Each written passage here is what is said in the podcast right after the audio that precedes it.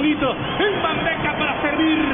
Para servir la primera victoria con Douglas Costa. Brasil tiene dos, Perú tiene uno. Ricardo Rengo, profe Norberto, Perú con el gol Caracol. En la parte complementaria casi todo lo hizo perfecto Perú. Pero parpadeó en los últimos minutos. No sé si cansancio, no sé si eh, relajamiento, no, no, sé qué pasa por la cabeza de los peruanos, pero en el momento cumbre, cuando no se puede fallar, cuando no puede haber un quiebre, Perú libró marca, dejó espacios, y Neymar con espacios siempre será peligroso. Aquí lo definió, aquí asistió de manera brillante para el gol de Douglas Costa. Eso es lo que uno no entiende ahí. Una pregunta, ¿era necesario quedar como quedó Perú?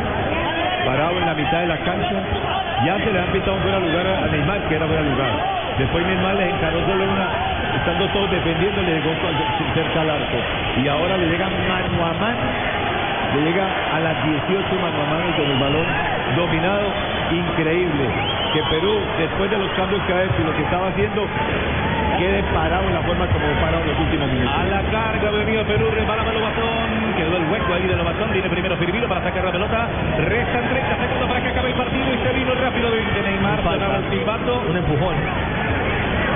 Blue Radio, la radio de la Copa América y tenemos a nuestro siempre se puede Neymar Junior que en el reposición en el número 3, en el 90 más 3, metió el golazo del triunfo para Brasil.